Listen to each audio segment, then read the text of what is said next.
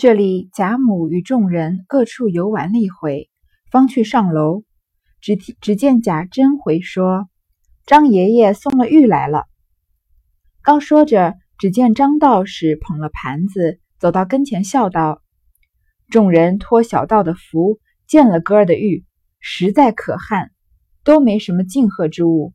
这是他们个人传道的法器，都愿意为敬贺之礼，哥儿便不稀罕。”只留着在房里玩耍赏人吧。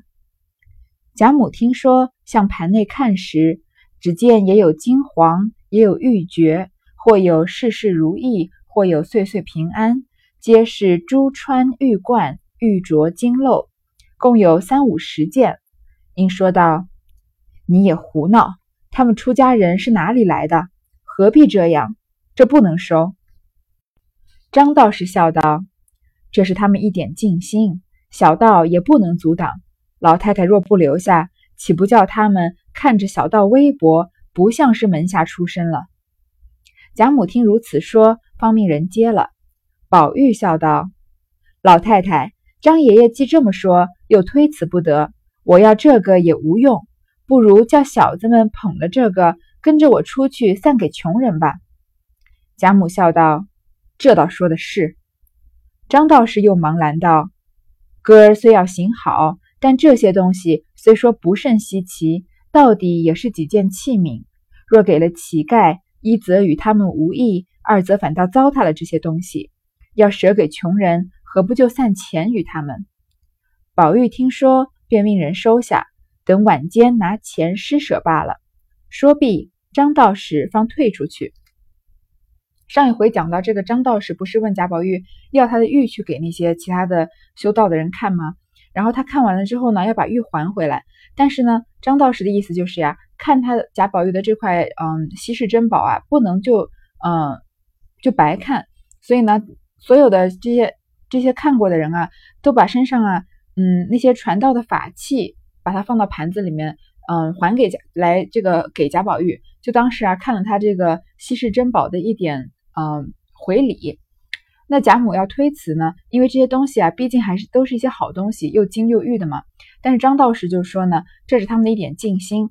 然后贾宝玉就说，既然其实贾宝玉也不把这些金啊玉啊的放在眼里，他什么东西没见过呀？说那不如这样，就出去散给穷人吧，把这些东西都分给门口那些要饭的。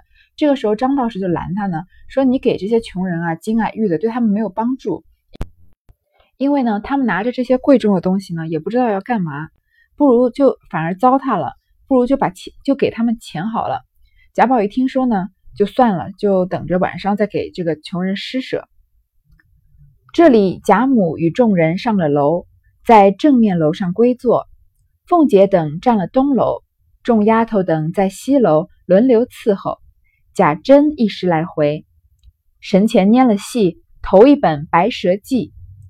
贾母问：“《白蛇记》是什么故事？”贾珍道：“是汉高祖斩蛇起首的故事。”第二本是满床户。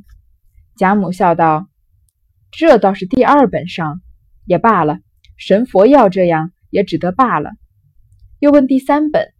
贾珍道：“第三本是南柯梦。”贾母听了，便不言语。贾珍退了下来，至外边预备着深表、焚钱粮、开戏，不在话下。还记得他们来呃这个清虚观之前吗？这个贾母就叫王熙凤来说可以看戏啊。王熙凤就说：“那我们要来的话，那我又得我又不能好好看戏，因为她要伺候贾母嘛。”贾母就说：“我们一人在一个楼上坐，你不用来伺候我，好不好？”所以现在到了看戏的环节了。还记得在这个元春省亲的时候，他们点了那几出戏，那几出戏啊，都是嗯最后两出那个仙缘啊、离魂啊，都是嗯。跟贾府的这个命运都是一种不不太吉利的戏。同样，这里点戏啊也有玄机。为什么有玄机呢？如果你光看这个戏名，姓名可能看不出来，但是你看贾母的反应就能看得出来。他先是说，嗯，倒是第二本上嘛也罢了，神佛要这样也只得罢了。然后第三本是南柯梦，他听了便不言语。所以我们来看一看这几出戏啊，和它暗示着是什么，暗示着到底是什么东西。首先呢，这三出戏，第一。这个头一本啊是《白蛇记》，贾珍已经解释是什么故事了，就是这个，呃汉高祖刘邦啊斩白蛇起义的故事。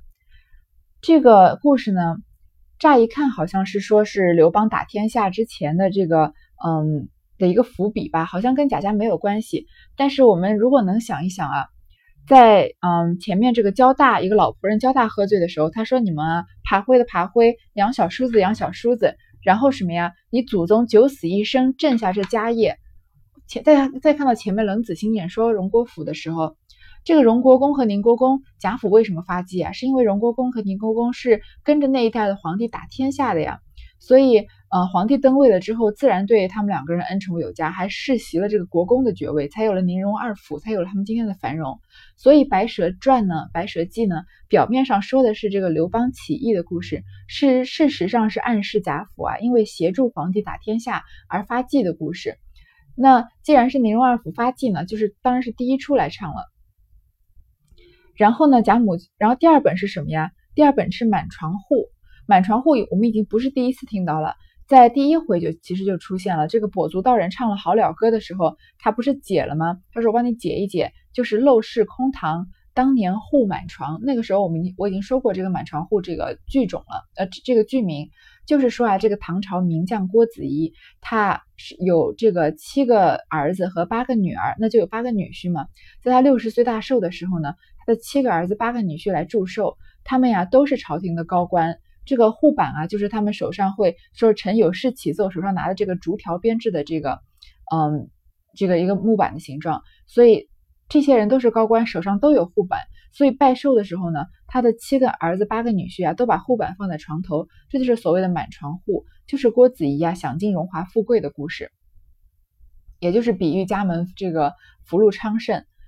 所以联系到贾府呢，我们也能想得出来这个。贾母啊，就跟郭子仪一样，是享尽荣华富贵的。他的儿子、孙子呀，像贾赦、贾政、贾珍、贾琏这些人，也都在做官。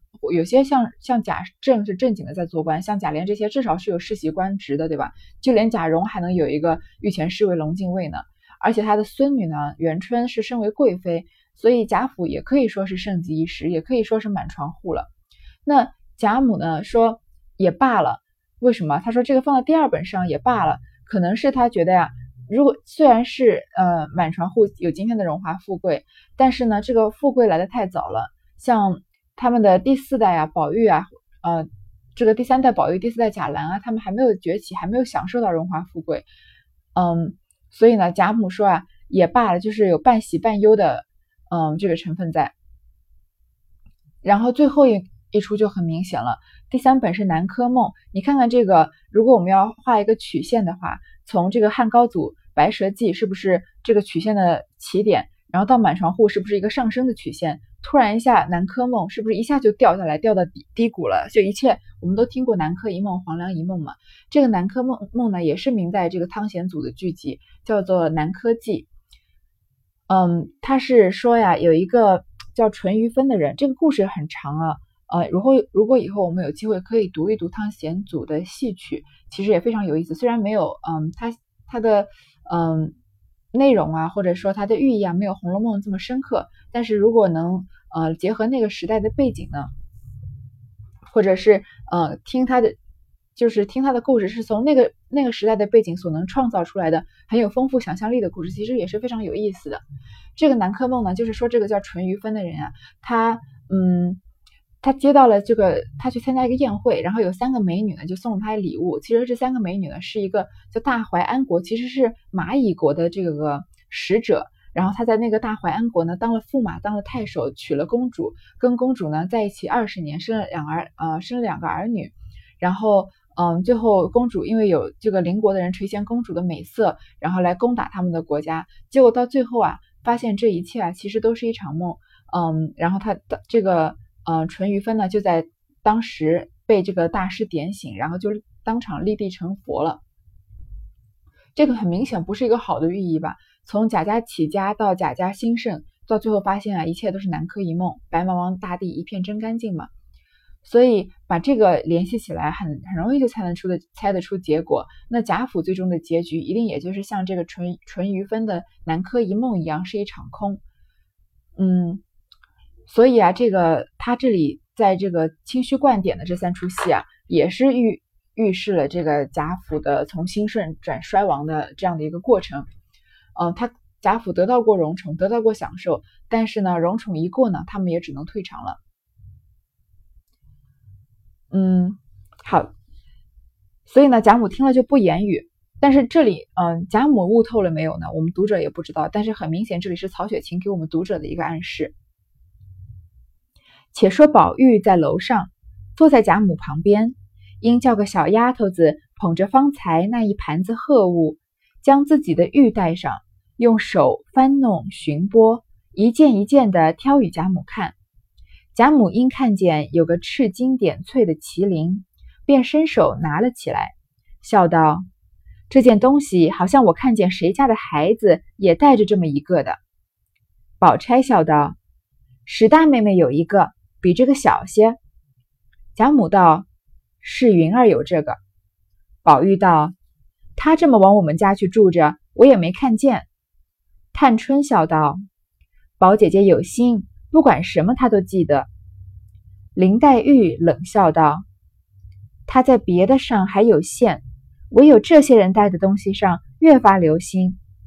宝钗听说，便回头装没听见。如果我是薛宝钗，我就是要把林黛玉拖到角落去打一顿，实在是太烦人、太堵得慌了。她到底做错了什么事啊？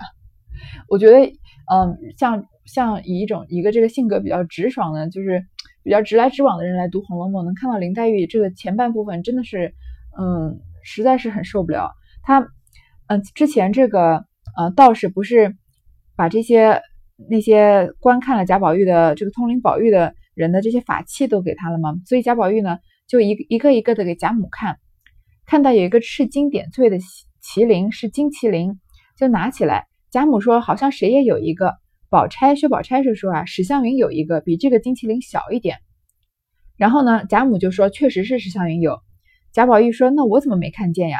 探春就笑道。可见贾母身边是陪是围着她这些孙子辈的人吧？说宝姐姐有心，很多事情都记得。又戳林黛玉痛处了。其实根本就没有人要说林黛玉，为什么呀？因为这又是涉及到身上带的东西的事情。那贾宝玉有玉，薛宝钗有金，现在呢，史湘云也有金。史湘云是个金麒麟，所以说金玉良缘是金麒麟还是薛宝钗的金锁呢？但是林黛玉这里啊，她冷笑的是在酸薛宝钗，说她在别的上还有限。她就跟探春说，她不是什么都记得的，她只是把这些人带的东西啊，她特别留心。那不就是在这个损薛宝钗，说他是有目的的要来嫁给这个贾宝玉吗？说薛宝钗身上的金，他特地留心了贾宝玉的玉，这是事实，确实是这个呃薛姨妈啊，常常都在跟这个呃王夫人说，这个有玉的要呃金的要拿玉来配啊什么的。所以林黛玉不是心里面就有一个很深的结嘛，然后她在这里呢，就嗯又又在这个。这个场合啊，其实是她又吃醋了。那宝钗呢？听说就装没听见。宝钗很会装聋作哑的。她，你看她，嗯，前面这个不小心撞破了红红红玉的事情，他其实根本就不想参与嘛。所以，嗯，他也是装作没看到。之前好像在之前呀，嗯，比如说说，呃，林黛玉说有个呆雁，薛宝钗也说什么呆雁啊，让我看看。很多事情她明明就是知道。她比林黛玉啊，在情商上，甚至在智商上，其实她也比较聪明一些。但是呢，她很会装傻。所以他就装没听见。宝玉听见史湘云有这件东西，自己便将那麒麟忙拿起来揣在怀里，一面心里又想到怕人看见他听见史湘云有了，他就留这件，因此手里揣着，却拿眼睛瞟人。只见众人都倒不大理论，唯有林黛玉瞅着他点头儿，似有赞叹之意。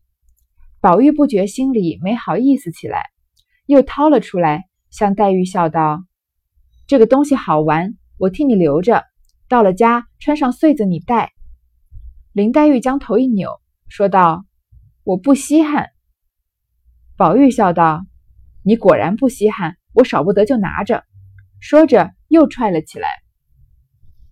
其实呢，贾宝玉想给史湘云留这个金麒麟，他把它拿起来，他听到史湘云有呢，他就把它揣在怀里。他其实，嗯。贾宝玉生命中重要的三个女人嘛，嗯，林黛玉、薛宝钗、史湘云。其实按跟贾宝玉的亲密程度来看啊，是林黛玉第一，史湘云第二，薛宝钗第三。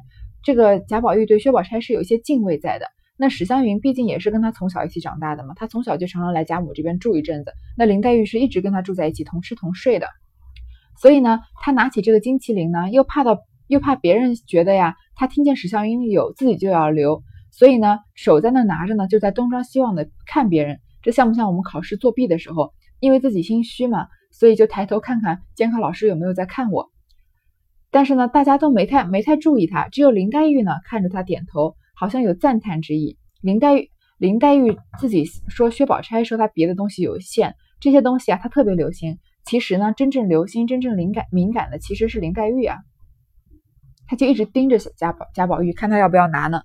所以贾宝玉心里就觉得没意思起来，被撞破了秘密的感觉，就跟他说啊，跟林黛玉说这个好玩，我是替你留着的，穿上穗子呢，你来戴。林黛玉多么骄傲的人啊！她当然知道贾宝玉是因为史史湘云有想要给史湘云的嘛，所以就说我不稀罕。宝玉呢，其实他就是想拿。如果林黛玉说不稀罕，那他说我是帮你要的，帮你拿的嘛。那林黛玉说他不稀罕，那他就应该不拿了吧？但是贾宝玉的逻辑说，如果你真不稀罕呢，那我就拿着了。可见他本来就不是要给林黛玉，他是想给史湘云的。刚要说话，只见贾珍、贾蓉的妻子、婆媳两个来了，彼此见过。贾母方说：“你们又来做什么？我不过没事来逛逛。”一句话没说了，只见人报：“冯将军家有人来了。”原来冯子英家听见贾府在庙里打叫，连忙预备了猪羊、香烛、茶食之类的东西送礼。凤姐听了，忙赶过镇楼来，拍手笑道：“哎呀，我就不防这个，只说咱们娘儿们来闲逛逛。”人家只当咱们大摆斋坛的来送礼，都是老太太闹的，这又不得不预备赏风儿。刚说了，只见冯家的两个管家娘子上楼来了。这个时候呢，贾珍、贾蓉的妻子婆媳两个人来了。那贾珍的妻子我们都知道是尤氏，贾蓉的妻子呢是之前的秦可卿。秦可卿死了，贾蓉一定是再娶了，所以，但他后面再娶的这个女孩啊，非常可怜。因为秦可卿这个人物的光环太大了，所以贾蓉的他再娶的那个妻子虽然是正妻啊，就是可是就再也不能有姓名了。他在《红楼梦》出现，《红楼梦》里面就再也没有说过他姓甚名谁。所以我们总觉得读到《红楼梦》的时候，秦可卿好早好早就死了呀，但是总觉得他没死，为什么呢？如果他给他给贾蓉后来娶的妻子起个名字，就叫什么嗯王小红啊。当然，曹雪芹不会起这样的名字了。起一个名字，我们就会知道，哦，贾蓉又有了一个妻子。但是永远讲到他的时候，都是说贾蓉之妻，贾蓉之妻。所以，我们读者永远就觉得秦可卿好像走了，又好像没走。好，然后呢，嗯，贾母就说：“你们来干嘛？他们不是之前贾珍打发这个贾蓉，让他去赶快找人来伺候的吗？贾蓉不是说问贾蓉在那里那个发什么呆，偷什么懒吗？说贾母就说你们不用来。”结果这个时候啊，冯将军家有人来了，原来是冯子英家。他们这个，你看将军家听见贾府在打叫，打这个平安叫呢，就预备了牛、猪、羊、香烛、茶食之类的东西送礼，可见贾府排场有多么大。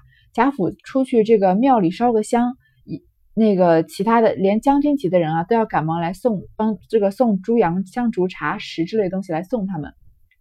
贾母就说啊，嗯，啊不对，凤姐就说呀。本来我们是来闲逛的，他们还当我们大摆斋坛的来送礼呢。你说贾府这样是闲逛吗？贾府的闲逛跟一般地方的等级也不一样，他们可是前面的轿子都快走到了，后面的人还没上轿呢，对吧？所以，嗯，排场是很大的。也可见贾贾府当时啊是盛极一时的。他们做一件小事呢，旁边的其他人不是说普通人啊，是将军级这样的大官都要费尽心思的猜测，然后还要还生怕这个错过了一点这个重要的细节，所以赶快上来送礼。王熙凤这里是开玩笑的，说啊，既然他们来送礼了，那我们又得预备回礼了，回礼了呀，都是老太太闹的。冯家两个未去，接着赵侍郎也有礼来了。于是接二连三，都听见贾府打叫，女眷都在庙里，凡一应远亲近友、世家乡语都来送礼。贾母才后悔起来，说：“又不是什么正经斋事，我们不过闲逛逛，就想不到这礼上没的惊动了人。因此虽看了一天戏，至下午便回来了，次日便懒带去。”凤姐又说：“打墙也是动土。”已经惊动了人，今儿乐得还去逛逛。那贾母因昨日张道士提起宝玉说亲的事来，谁知宝玉一日心中不自在，回家来生气，趁着张道士与他说了亲，口口声声说从今以后不再见张道士了。别人也并不知为什么缘故。二则林黛玉昨日回家又中了暑，因此二事贾母便执意不去了。凤姐见不去，自己带了人去，也不在话下。你看冯家的人送完礼啊，赵侍郎也有礼来了，这样一环靠一环啊，接二连三的，很多女眷听到贾府打叫打叫啊，呃，大家听到贾府打叫，女眷都在庙里呢，全部都来送礼了，远亲近友，世家相与，那这个活动不就变质了吗？本来是元春叫大家去打个平安叫的，贾母都没准备去，因为就是叫王熙凤去的嘛，这个贾母是要凑热闹才去的，结果她一去啊，这个排场一大，所有人都来。动送礼了，就惊动了大家了，所以贾母就后悔了，说他们只不过就是想闲逛一下，没想到大家搞得这么隆重，所以呢，下午就回贾府了，第二天就不想去了。打平安轿本来可能是不止一天的，那凤姐就说打墙也是动土，就都已经惊动别人了，那你你就算不去，他们也已经惊动了，礼都送了呀，所以还不如再去逛逛。但是呢，有两个人不想去，一个是贾宝玉。他生气啊，张道士给他说亲，所以他心中不自在，说以后再也不要见张道士了。为什么？他心里的只想娶的人是林黛玉啊，所以他就觉得张道士啊是他在这个婚姻路上的阻挠，所以别人不知道为什么。第二个呢，林黛玉中暑了，所以林黛玉身体太弱了嘛，所以就不能去。于是贾母不去呢，就凤姐自己带人去了。为什么要说这件事情呢？看起来很不重要的小事，因为贾府啊胜了贾宝玉和林黛玉，接下来啊又要把笔。腾回来写他们俩之间的互动了。好，这一章先读到这里。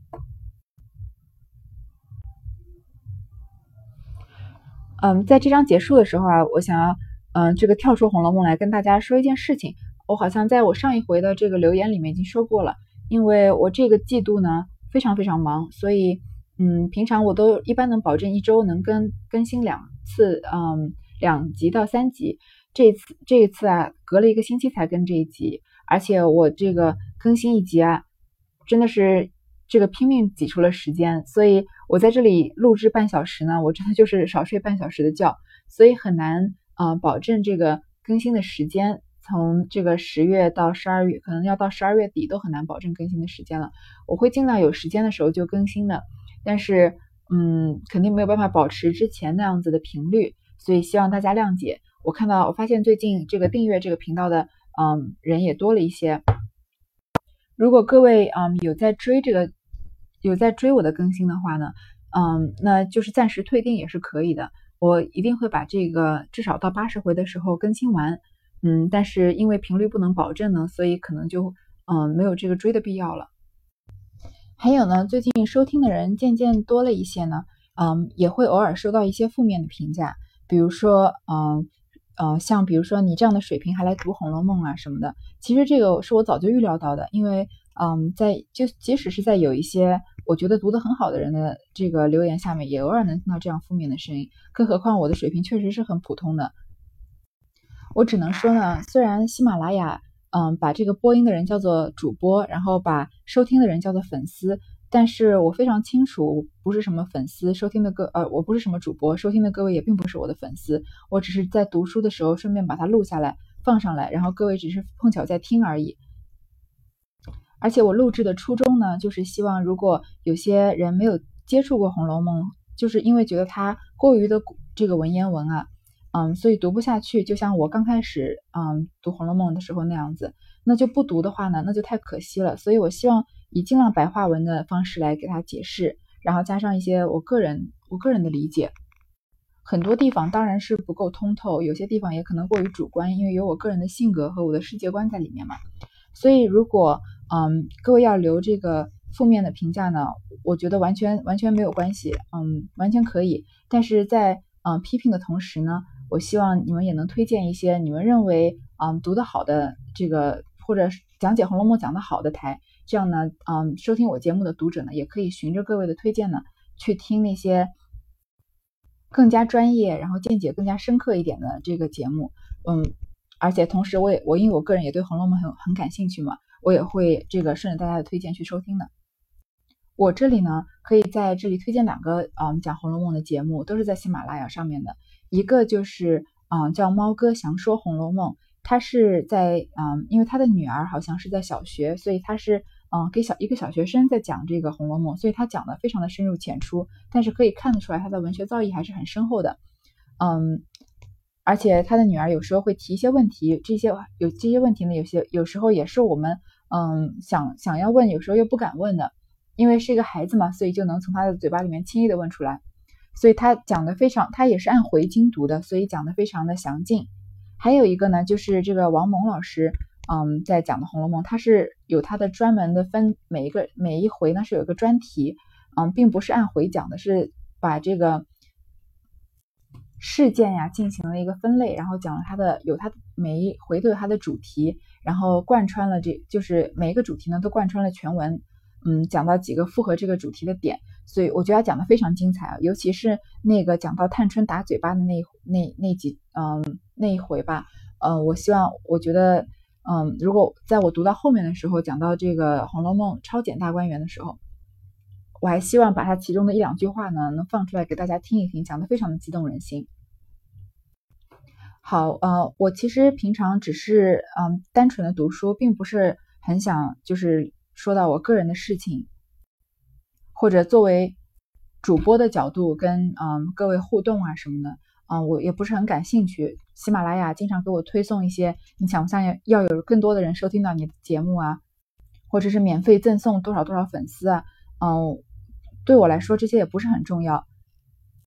所以呢，以后应该不会在这个读书之外啊，单独用我个人的口气，嗯，这个单独像像这样像现在这样子说一些《红楼梦》以外的事情。我还是希望可以回归比较原始的这个简简单单的录制和分享。当然，嗯，大家能收听和订阅呢，我我真的非常的高兴。我每次，嗯，我从一开始的时候粉丝只有三个人了，现在也能超过一百多个了。然后每次新增加一两个粉丝的时候呢，我都会点进去看，嗯，各位的资料。我发现啊，大多数人都是，嗯，追踪了很多关跟这个《红楼梦》有关的电台这个节目，所以大家应该都，所以非常感。所以我也非常欢迎各位，不管是私信还是留言的形式，可以和嗯，可我们可以互相理性的讨论。好，嗯，这期节目就到这儿，谢谢谢谢大家，下期再见。